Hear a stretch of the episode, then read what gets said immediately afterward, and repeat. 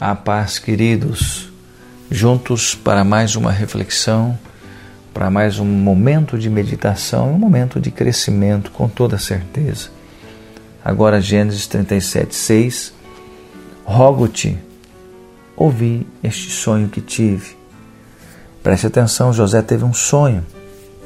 Quanta alegria em contar aqueles sonhos aos seus irmãos, quanta expectativa.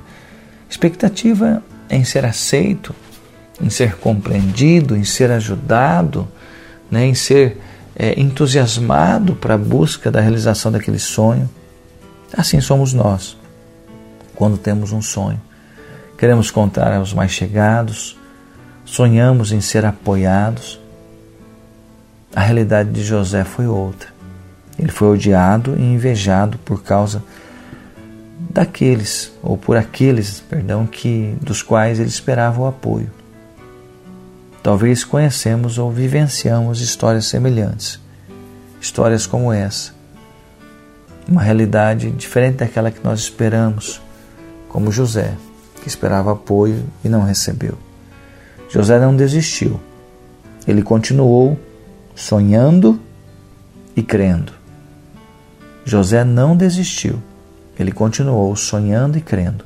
E nós, como estamos em relação aos sonhos que o Senhor colocou em nossos corações? Não somos daqueles que retrocedem, mas daqueles que creem, nos fala Hebreus 10, 39. Estamos assim? Somos daqueles que não retrocedem? Somos daqueles que creem, sim?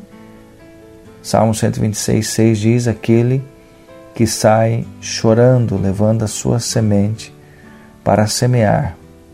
Voltará com cânticos de júbilo, trazendo consigo seus molhos. Aquele que sai andando e chorando enquanto semeia, vai voltar trazendo a sua colheita. Queridos, mensagens que nós temos aqui é a seguinte: nunca desista de seus sonhos, lute por eles. Por quê? Porque você pode, Deus é aquele que chama a existência as coisas que ainda não são como se já fossem. Oremos. Deus, nós olhamos aqui para José e José conta o seu sonho, aguardando um apoio, um apoio que nunca veio, Pai.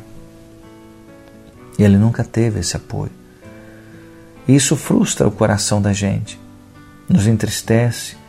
Só que José não desistiu, Pai e que assim possamos ser nós, que nós também não venhamos desistir dos nossos sonhos, mas possamos lutar por eles e assim tomar posse deles, em nome de Jesus.